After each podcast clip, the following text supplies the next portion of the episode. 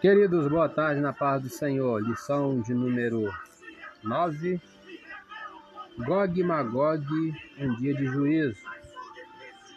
A leitura diária de sexta-feira, a batalha do Armagedon, não é a mesma do conflito de Gog. Apocalipse 16, versículo 13 a 16 nos diz: E da boca do dragão e da boca da besta e da boca do falso profeta vi saírem três espíritos imundos, semelhantes a rãs, porque são espíritos de demônios que fazem prodígios, os quais vão ao encontro dos reis de todo o mundo para os congregar para a batalha naquele grande dia do Deus Todo-Poderoso. Versículo 15 está entre parênteses: Eis que vem como ladrão. Bem-aventurado aquele que vigia e guarda suas vestes para que não ande nu e não se veja as suas vergonhas. Versículo 16. E os congregaram no lugar que em hebreu se chama Armagedon. Leitura da revista. É, tópico 3 sobre o contexto escatológico. A interpretação popular que considera a Rússia como Gog ganhou muito espaço durante o período da Guerra Fria Vamos para o ponto 1, só relembrando, o objetivo do tópico 3 é explicar o contexto escatológico da profecia. Ponto 1, Gog e Magog. A mensagem contra Gog, terra de Magog, príncipe e chefe de Meseque de Tubal, é uma das passagens mais difíceis das Escrituras. Muitos acreditam tratar-se de uma expressão genérica para indicar o futuro inimigo de Israel. O rei Gigs da Lídia, por exemplo, seria a figura do futuro inimigo de Israel que comandaria os seus confederados. Segundo o Talmud, literatura religiosa muito antiga dos judeus, Gog e Magog são dois nomes paralelos de uma mesma nação. Esses inimigos de Israel serão derrotados e isso nos desperta a esperança da nossa vitória em Cristo, pois a profecia mostra que Deus está do lado do seu povo. Ponto 2. Como a Rússia aparece nesse contexto? A profecia afirma que Gog é príncipe-chefe de Meseque de Tubal. Aqui temos a resposta da pergunta de número 3. Qual o significado da palavra hebraica Rosh? A palavra chefe em hebraico é rosh, de significado amplo, cabeça, chefe, pico, monte, parte superior. Essa é a resposta. Curiosamente, a Septuaginta traduziu o termo como substantivo próprio, Arconta Rosh, príncipe de Ros.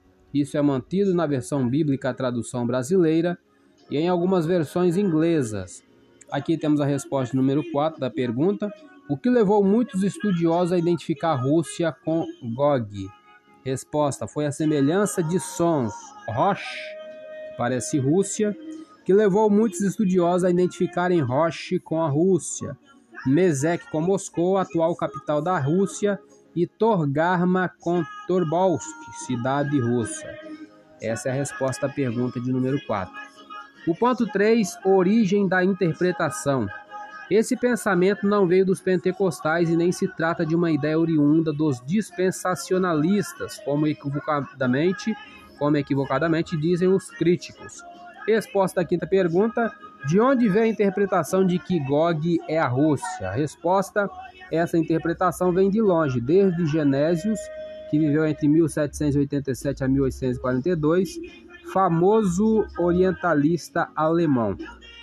Em seu lexo hebraico, o Roche de Ezequiel 38:2 são os russos. Depois da Guerra Fria, o assunto foi ficando no esquecimento, mas com a guerra da Ucrânia em 2022, que é neste ano, a relação entre Rússia e o Ocidente está voltando ao cenário mundial, que era antes da queda do Muro de Berlim em 1989. Voltando para o objetivo do tópico 3, explicar o contexto escatológico da profecia. A sinopse do tópico 3 diz: o contexto escatológico confirma que os inimigos de Israel serão derrotados, porque Deus está do lado do seu povo.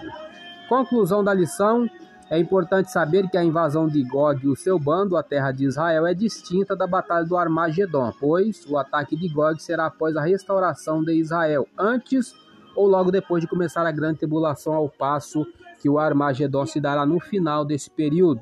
Cabe também ressaltar que essa invasão não é a mesma rebelião de Gog e Magog de Apocalipse 20, versículo 8, pois a profecia empresta de Ezequiel esses nomes. É, vamos ler aqui, ampliando o conhecimento, a falácia do vaticínio ex-evento.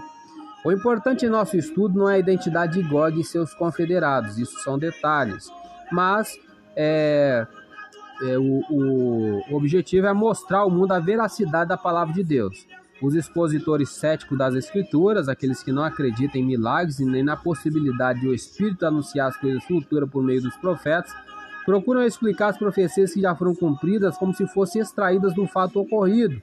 Ele chama essa suposta pia fraude de vaticínio ex evento. Vaticínio, predição, oráculo a partir do evento, fato. Como se a profecia fosse escrita depois do acontecimento. Agora, com o cumprimento de profecias bíblicas na atualidade, eles não têm argumento em favor do vaticínio ex evento. Esse comentário foi editado pelo pastor Ezequias Soares, que é o comentarista dessa lição. É, ainda, para não deixarmos passar, a leitura bíblica de hoje é Zacarias 14, versículo 2 a 4. Fala sobre os inimigos de Israel serão derrotados no fim dos tempos. Vamos conferir.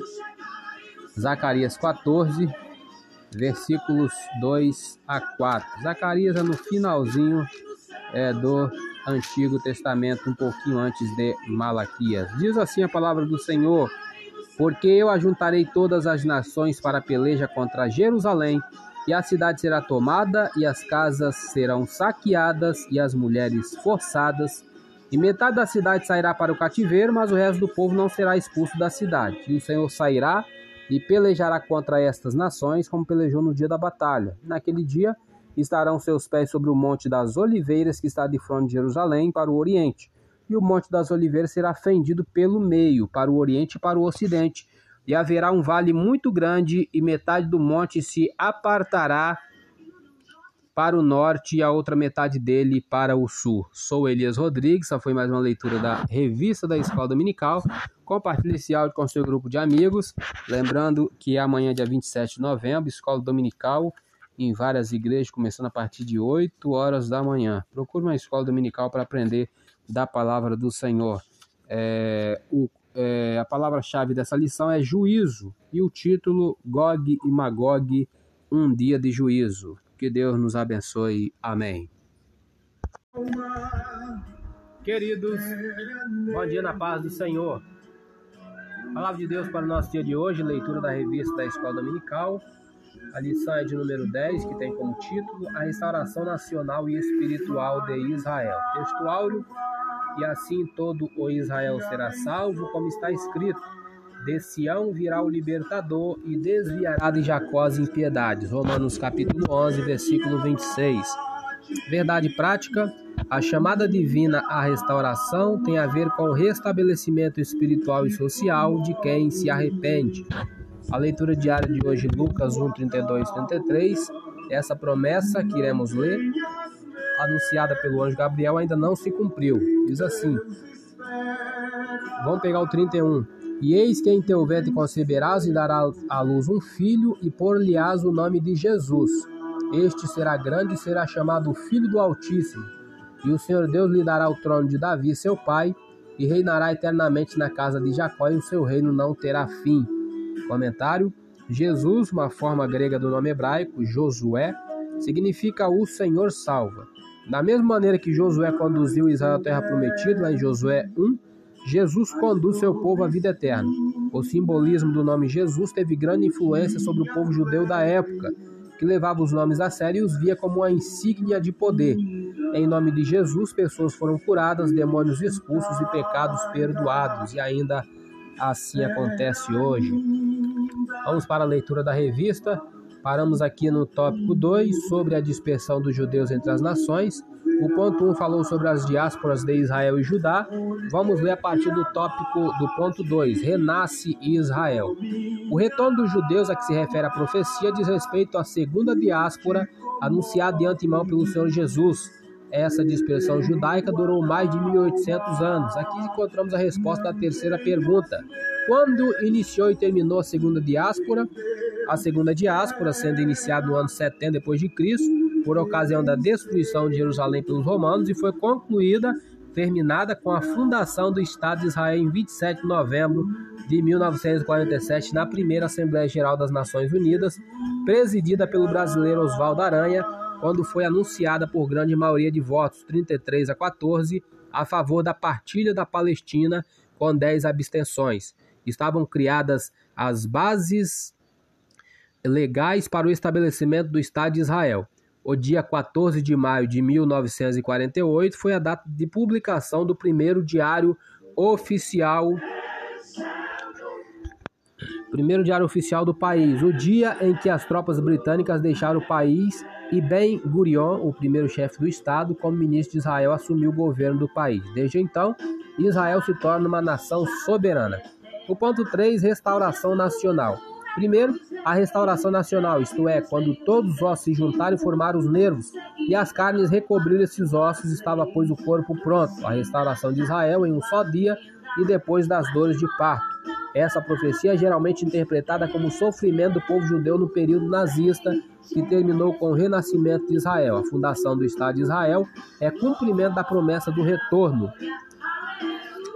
Aí vamos voltar lá para a apresentação do plano de aula que nós lemos, apresentação da lição. O objetivo do tópico 2 é explicar a dispersão dos judeus entre as nações. Aqui temos a sinopse do tópico 2. Israel experimentou duas diásporas, ou seja, duas dispersões. A primeira aconteceu com os assírios e babilônios e a segunda com os romanos. Temos um auxílio teológico, duas restaurações. Por meio do Espírito Santo, Ezequiel vê numa visão um vale cheio de ossos secos os ossos representam toda a casa de Israel, tanto Israel como Judá no exílio, cuja esperança pereceu na dispersão entre os pagãos. Deus mandou Ezequiel profetizar para os ossos, os ossos então reviveram em duas etapas. Primeiro, uma restauração nacional ligada à terra, e segundo, uma restauração espiritual ligada à fé. Esta visão objetivou garantir aos exilados a sua restauração pelo poder de Deus e o restabelecimento como nação na terra prometida, apesar das circunstâncias críticas de então. Não há menção da duração do tempo entre duas etapas. Esse comentário foi retirado da Bíblia de Estudo Pentecostal, Rio de Janeiro, CPAD, 1995, da página 1223. Sou Elias Rodrigues, essa foi mais uma leitura da revista da Escola Dominical. Compartilhe esse áudio com seu grupo de amigos, que Deus nos abençoe. Amém.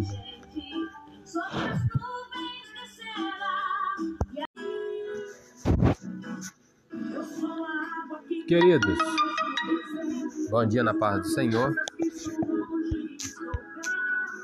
Palavra de Deus para o nosso dia de hoje, lição de número 11 se iniciando. Estamos um pouco atrasados, né? Ontem acabei não lendo. Lição de número 11 será ministrada no dia 11 desse mês, 11 de dezembro, que é comemorado também o dia da Bíblia. O título da lição a visão do templo e o milênio. O textuário e clamavam uns para os outros, dizendo: Santo, Santo, Santo é o Senhor dos exércitos. Toda a terra está cheia da sua glória. Isaías, capítulo 6, versículo 3. Verdade prática.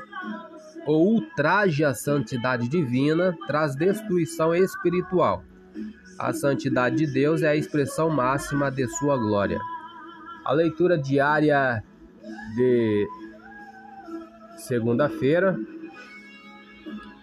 A glória de Deus se manifestou por ocasião da dedicação do tabernáculo no deserto. Êxodo 40, versículo 34 e 35 nos diz: Então a nuvem cobriu a tenda da congregação e a glória do Senhor encheu o tabernáculo, de maneira que Moisés não podia entrar na tenda da congregação, porquanto a nuvem ficava sobre ela, e a glória do Senhor enchia o tabernáculo. É... Vamos também ler a leitura de hoje, terça-feira. A glória de Deus desceu ao templo de Jerusalém quando o rei Salomão o inaugurou. Segundo Crônicas, capítulo 7, versículo 1 e 2. Segundo Crônicas 7, 1 e 2 nos diz: E acabando Salomão de orar, desceu o fogo do céu e consumiu o holocausto e os sacrifícios. E a glória do Senhor encheu a casa. E os sacerdotes não podiam entrar na casa do Senhor, porque a glória do Senhor tinha enchido a casa do Senhor. Vamos para a leitura bíblica em classe, enquanto Ezequiel 4, 43, versículo 1 a 9, que nos diz: Então me levou à porta, a porta que olha para o caminho do Oriente, e eis que a glória do Deus de Israel vinha do caminho do Oriente, e a sua voz era como a voz de muitas águas, e a terra resplandeceu por causa da sua glória. E o aspecto da visão que vi era como o da visão que eu tinha visto quando vim destruir a cidade. E eram as visões como a que vi junto ao rio Quebar, e caí sobre o meu rosto. E a glória do Senhor entrou no templo pelo caminho da porta, cuja face está para o lado do oriente. E levantou meu espírito e me levou ao ato interior, e eis que a glória do Senhor encheu o templo. E ouvi uma voz que me foi dirigida de dentro do templo, e um homem se pôs junto de mim e me disse: Filho do homem, este é o lugar do meu trono e o lugar das plantas dos meus pés, onde habitarei no meio dos filhos de Israel para sempre, e os da casa de Israel não contaminarão mais o meu nome santo, nem eles, nem os seus reis, com as suas prostituições e com os cadáveres dos seus reis nos seus altos, pondo o seu umbral ao pé do meu umbral, e a sua ombreira junto à minha ombreira, e havendo uma parede entre mim e entre eles, e contaminaram o meu santo nome com as suas abominações que faziam, por isso eu os consumi na minha ira. Agora lancem eles para longe de mim a sua prostituição e os cadáveres dos seus reis, e habitarei no meio deles para sempre. Temos aqui o plano de aula, introdução. Na lição 4, vimos que a glória do Senhor se foi do templo. Nesta lição, veremos que após a restauração completa da nação de Israel, o novo templo, o templo do milênio, será estabelecido a partir de uma nova dispensação. A glória do Senhor estará neste novo templo. O profeta Ezequiel revela que a glória do Senhor entrou no templo. Lá em Ezequiel 43, versículo 4, que lemos, né? Apresentação da lição, objetivos da lição. Mais adiante nós vamos voltar de novo aqui para vocês relembrarem. É, o tópico 1, o objetivo do tópico 1 é mostrar a revelação de Ezequiel após a restauração. O objetivo do tópico 2 é identificar o templo do milênio.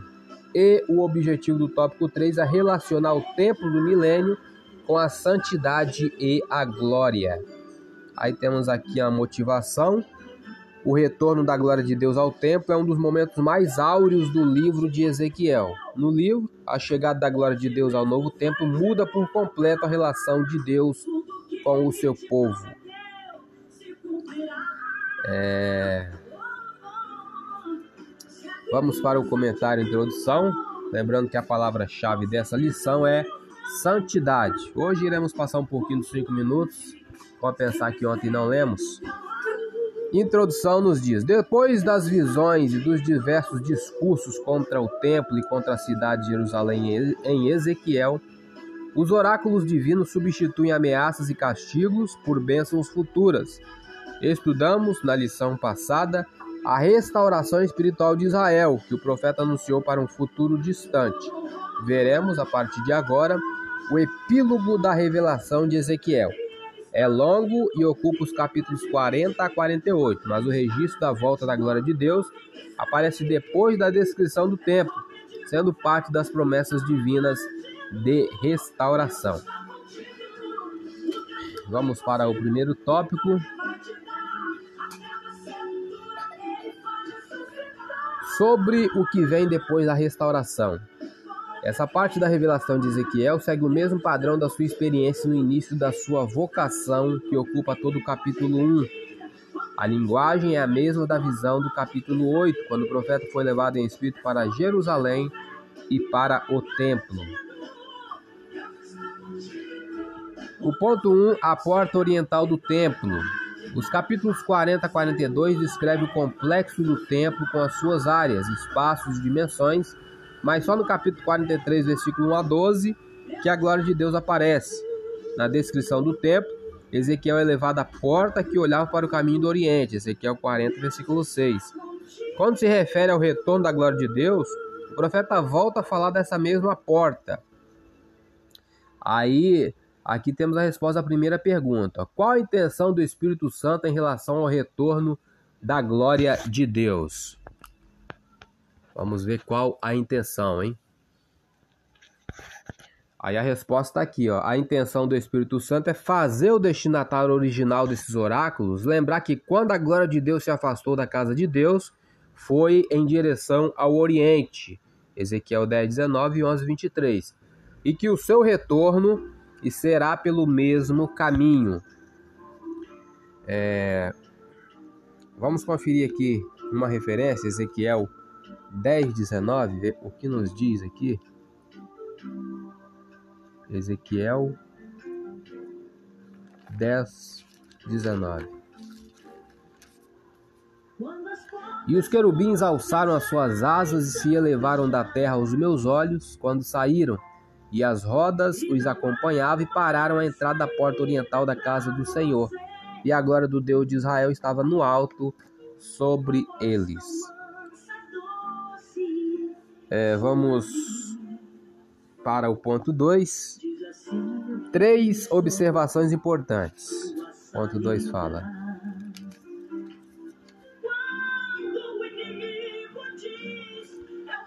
Observe que a glória de Deus vinha do caminho do Oriente. Quando Ezequiel recebeu a incumbência de anunciar a destruição do templo e a queda da cidade de Jerusalém, ele viu o afastamento da glória de Javé para o Oriente como sinal de sua retirada do meio do povo. O profeta já tinha visto isso na revelação inaugural em Ezequiel 1:24. A terra resplandeceu por causa da sua glória. Isso faz lembrar da visão do profeta Isaías, lá no capítulo 6, versículo 3 a voz como de muitas águas. Versículo 2 é uma expressão metafórica para indicar o grande poder de Deus. Lembrando que quando fala metafórica, metáfora é, é no seu sentido figurado, não no seu sentido literal.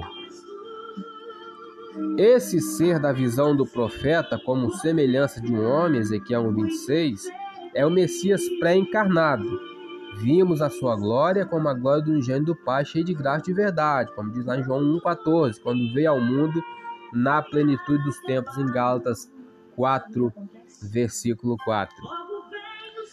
É, vamos, vamos ler aqui o ponto 3. As re, reminiscências, as reminiscências. A comunicação profética e a estrutura dos discursos continuam na mesma forma da atividade profética de antes, ou seja, o profeta é levado em espírito. Ezequiel compara essa visão com a de sua primeira experiência como profeta. Estudamos na lição 4 que a glória de Javé se retirou do templo de Jerusalém como sinal da retirada de sua presença no meio do seu povo.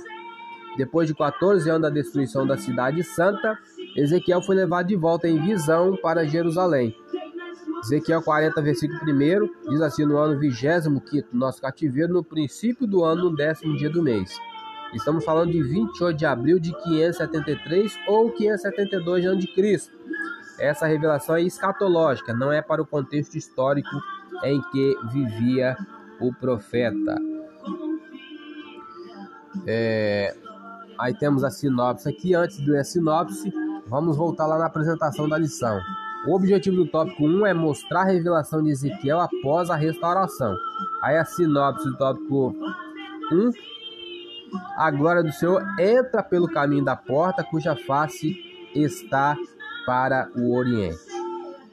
Sou Elias Rodrigues, essa foi mais uma leitura diária da revista da Escola Dominical, um pouco longa hoje, como pensão do dia de ontem. Compartilhe esse áudio com seu grupo de amigos, que Deus nos abençoe. Amém.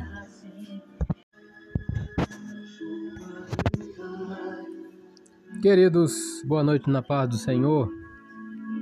Palavra de Deus para o nosso dia de hoje, lição de número 11. Título da lição: A visão do templo e do milênio. A visão do templo e o milênio. Textuário: E clamavam uns para os outros, dizendo: Santo, Santo, Santo é o Senhor dos exércitos toda a terra está cheia da sua glória. Isaías capítulo 6, versículo 3. Verdade e prática. O ultraje à santidade divina traz destruição espiritual. A santidade de Deus é a expressão máxima de sua glória. Leitura diária de hoje, quarta-feira. Santidade é a lei do novo templo. Ezequiel 43, versículo 12 nos diz: esta é a lei da casa, sobre o cume do monte, todo o seu contorno em redor será santíssimo. Eis que esta é a lei da casa. Vamos para a leitura da revista. A palavra-chave desta lição é santidade. Paramos aqui, lemos todo o tópico 1, vamos para o tópico 2, fala sobre o templo do milênio. Há um contraste entre o que o profeta viu quando foi levado em visão ao templo de Jerusalém e o que ele vê nessa última visão. Ezequiel não foi o único profeta a mencionar a referida casa, mas é o único a descrever o complexo do templo com abundância de detalhes. Vamos ver aqui que Isaías também viu, ou melhor, mencionou a referida casa. Isaías, capítulo 2, versículo 2 a 5, vamos ver o que nos diz a palavra do Senhor. Isaías 2, versículo 2 a 5. E acontecerá nos últimos dias que se firmará o monte da casa do Senhor no cume dos montes, e se exalçará por cima dos outeiros, e concorrerão a ele todas as nações. Virão muitos povos e dirão: Vinde, subamos ao monte do Senhor, a casa do Deus de Jacó, para que nos ensine o que concerne aos seus caminhos e andemos nas suas veredas, porque de Sião sairá a lei, e de Jerusalém a palavra do Senhor. E ele exercerá o seu juízo sobre as nações e repreenderá muitos povos. E estes converterão as suas espadas em enxadões e as suas lanças em foices. Não levantará espada nação contra nação, nem aprenderão mais a guerrear Vinde, ó casa de Jacó, e andemos na luz do Senhor. Indo para o ponto 1, um, um templo diferente. Logo no início, temos a pergunta: que templo é esse? E temos a resposta da segunda pergunta: quais peças e utensílios ausentes do templo de Ezequiel que podemos enumerar? Aí a resposta: não aparecem nele peças e utensílios próprios do tabernáculo e do templo de Salomão Podemos enumerar alguns, como a Arca da Aliança, o altar de ouro do incenso, o candelabro ou castiçal, a mesa dos pães da proposição. Essa é a resposta à segunda pergunta. Comparado com o que se conhece da casa de Deus em Jerusalém do tabernáculo, pode-se dizer que é um templo atípico, ou seja, diferente, visto que o tabernáculo e o templo, com toda a sua estrutura de funcionamento, rituais, peças e sacerdotes apontavam para Cristo e tudo isso se cumpriu nele. Por essa razão, não haverá necessidade desses rituais no milênio. Vamos conferir Hebreus, capítulo 9, versículo 11 e 12. Hebreus 9, versículo 11 e 12 nos diz: Mas vindo Cristo, o sumo sacerdote dos bens futuros, por um maior e mais perfeito tabernáculo, não feito por mãos, isto é, não desta criação, nem por sangue de bodes e bezerros, mas por seu próprio sangue, entrou uma vez no santuário, havendo efetuado uma eterna redenção. Voltamos para a revista. Vamos ler o ponto 2, uma dispensação diferente. O último bloco do livro de Ezequiel, capítulos 40 a 48, foca o novo templo, a nova forma de adoração a Deus e a partilha da Terra Santa entre as tribos de Israel. Tudo isso aponta para o milênio, o reinado de Cristo de mil anos, anunciado pelos profetas Ezequiel, Isaías, né? Há muitas interpretações sobre o templo de Ezequiel. É extremamente difícil separar o literal do simbólico. Sabemos que esse é o tempo do milênio, mas como Jesus já foi sacrificado por nós, seria necessário o sacrifício de animais. Vamos voltar porque é uma pergunta. Sabemos que esse é o tempo do milênio, mas como Jesus já foi sacrificado por nós, seria necessário o sacrifício de animais? O incenso representa as nossas orações. O castiçal tipificava Cristo como a luz do mundo. A era messiânica será marcada pela presença real e literal de Cristo. Sou Elias Rodrigues. Essa foi mais uma leitura da revista da Escola Dominical. Compartilhe esse áudio com seu grupo de amigos. Que Deus nos abençoe. Amém.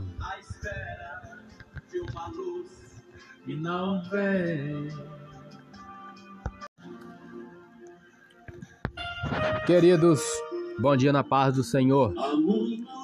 Leitura da revista da Escola Dominical, a de número 11. Título: A visão do templo e o milênio. Texto áureo e clamavam uns para os outros, dizendo: Santo, Santo, Santo é o Senhor dos exércitos. Toda a terra está cheia da sua glória. Isaías, capítulo 6, versículo 3. Verdade prática. Ultraje à santidade divina traz destruição espiritual. A santidade de Deus é a expressão máxima de sua glória. Leitura diária de hoje, sexta-feira ou quinta-feira. A glória de Javé simboliza a presença de Deus. Salmos de número 26, verso 8.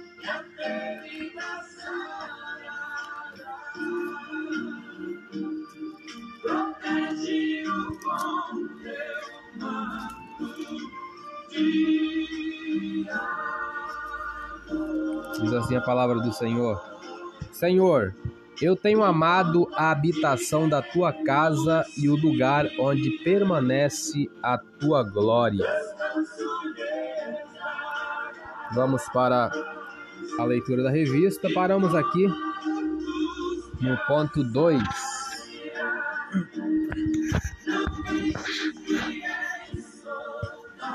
Ponto 2 do tópico 2. O tópico 2 fala sobre o templo do milênio. O ponto 1, um, um templo diferente. O ponto 2 falou sobre uma dispensação diferente. Vamos para o ponto 3, um ritual diferente. Sem a arca da aliança, Jeremias 3,16 diz: Naqueles dias, diz o Senhor, nunca mais se dirá Aqui temos a resposta da terceira pergunta. O que profetizou Jeremias sobre a arca da aliança? A resposta: A arca do concerto do Senhor nem lhes virá ao coração, nem dela se lembrarão, nem a visitarão. Isso não se fará mais. Jeremias 3,16. Ela não aparece no templo de Ezequiel e nem mesmo no templo de Zorobabel. Ela aparece pela última vez na Bíblia no reinado de Josias. Depois disso, a arca desapareceu completamente da história. A arca da aliança era o símbolo da presença de Deus e foi confeccionada pelos israelitas por ordem de Deus durante a peregrinação no deserto. O ponto 4. Como explicar os sacrifícios no milênio? O ponto mais crucial da visão de Ezequiel é a descrição dos sacrifícios no sistema levítico, visto que o Senhor Jesus já cumpriu toda a lei, tornando sem efeito a eficácia do modelo mosaico, modelo de Moisés. O apóstolo Paulo usa uma metáfora, uma metafórica linguagem do sistema de sacrifícios do Antigo Testamento para o culto e o serviço cristão. Mas existem diversas explicações para o sacrifício no milênio Ezequiel. Uma delas, e a principal, considera o sacrifício como literal, como memória do sacrifício de Cristo, assim como a ceia do Senhor será celebrada no reino de meu Pai, como diz Mateus 26, 29, ou no reino de Deus, Marcos 14, 25. Aqui temos a sinopse do tópico 2. Primeiro voltamos lá no, no objetivo da lição. O objetivo do tópico 2 é identificar o templo do milênio. Aí temos a sinopse do tópico 2. No novo templo não haverá a arca da aliança, seu sacrifício será um memorial, pois é uma nova dispensação. Temos aqui um auxílio teológico, a descrição do templo, retirado da Bíblia de Estudo Pentecostal, Rio de Janeiro, CPAD 1995, da página 1223. As medidas precisas do templo, com o projeto de seus pátios, colunas, galerias, cômodos, câmaras, portas, ornamentos e vasos, além das instruções pormenorizadas quanto ao serviço sacerdotal, demonstram que o, te o texto trata de um templo real. O trecho de Ezequiel 43, versículo 10 e 11, foi escrito para aqueles judeus que viverão ao tempo da restauração final, ao tempo do cumprimento da profecia, para que eles construam o templo conforme as instruções ali contidas. O mesmo tipo de informação sobre as dimensões arquitetônicas do templo também é dada a respeito do altar. Tais dimensões devem ser observadas no dia em que o farão o altar. Versículo 18. A coerência e a lógica literária exigem que, se o altar do templo deve ser construído, o mesmo vale para o próprio templo. Como falei, comentário retirado da Bíblia de Estudo Pentecostal. Sou Elias Rodrigues, essa foi mais uma leitura diária da revista da Escola Dominical. Compartilhe esse áudio com seu grupo de amigos. Que Deus nos abençoe. Amém.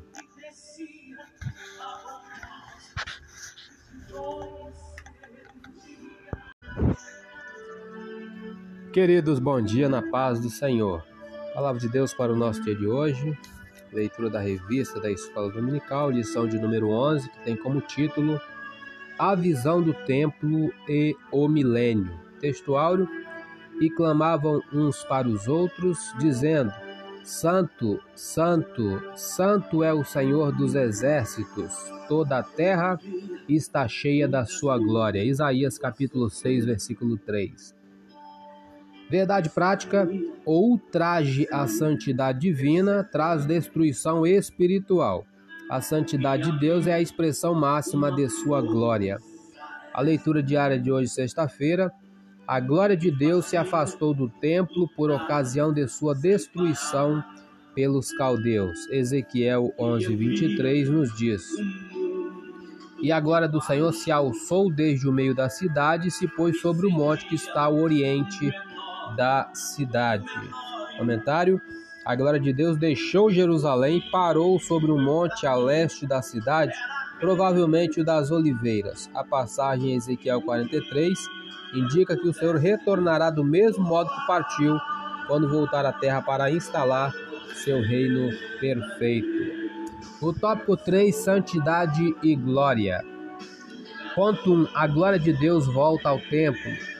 O Espírito Santo levou Ezequiel para o ato interior do templo, como havia feito anteriormente. Vamos conferir Ezequiel 8, versículo 1 a 3. Ezequiel 8, 1 a 3. Sucedeu, pois, no sexto ano, no mês sexto, no quinto dia do mês, estando eu assentado na minha casa e os anciãos de Judá assentados diante de mim, que ali a mão do Senhor Jeová caiu sobre mim, e olhei, e eis uma semelhança com aparência de fogo, desde a aparência dos seus lombos e daí para baixo era fogo, e dos seus lombos para cima, como aspecto de um resplendor, como cor de âmbar, e estendeu a forma de uma mão, e me tomou pelos cabelos da minha cabeça, e o Espírito me levantou entre a terra e o céu, e me trouxe a Jerusalém em visões de Deus, até a entrada da porta do pátio de dentro, que olha para o norte, onde estava colocada a imagem dos ciúmes, que provoca o ciúme de Deus. Continuando a leitura da revista, vimos isso na lição 4. Mas nessa ocasião, a situação do templo e dos seus adoradores era de completa apostasia com práticas abomináveis. Dessa vez, o profeta viu que a glória do Senhor encheu o templo, como aconteceu com Moisés na dedicação do tabernáculo a Deus e com o rei Salomão na inauguração do templo, consagrando-o a Deus. Vamos conferir Êxodo, capítulo 40, versículo 34 e 35.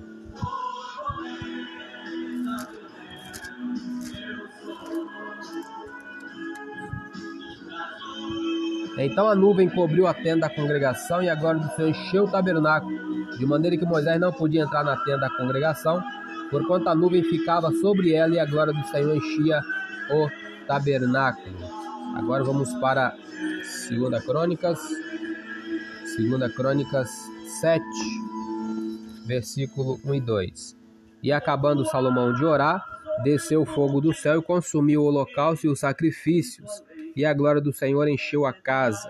E os sacerdotes não podiam entrar na casa do Senhor, porque a glória do Senhor tinha enchido a casa do Senhor.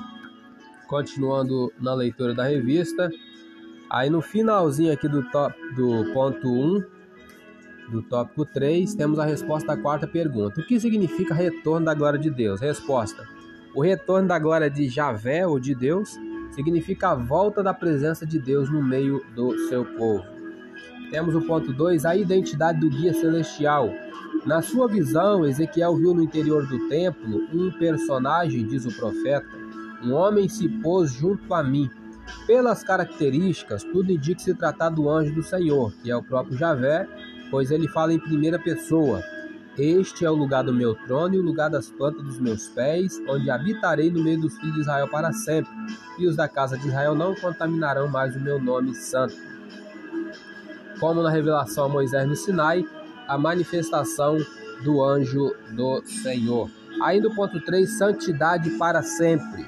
Assim como a idolatria foi erradicada definitivamente do meio do povo de Israel durante o exílio na Babilônia, do mesmo modo, todas as abominações e prostituição desaparecerão do meio do povo. Será o lugar do trono de Deus da planta dos seus pés. A santidade de Javé é um dos seus atributos mais solenizados nas Escrituras. E no milênio nunca mais entrará coisa impura na cidade santa. Isso porque, resposta à pergunta número 5, qual é a lei do novo tempo? Esta é a lei da casa. Sobre o cume do monte, todo o seu contorno em redor será santíssimo. Eis que esta é a lei da casa. Voltamos aqui no objetivo da lição, objetivo do tópico 3. É... Relacionar o tempo do milênio com a santidade e a glória. Aí temos a sinopse do tópico 3. A glória e a santidade estarão para sempre no novo tempo. Sou Elias Rodrigues, essa foi mais uma leitura da revista da Escola Dominical. Compartilhe esse áudio com seu grupo de amigos. Que Deus nos abençoe. Amém.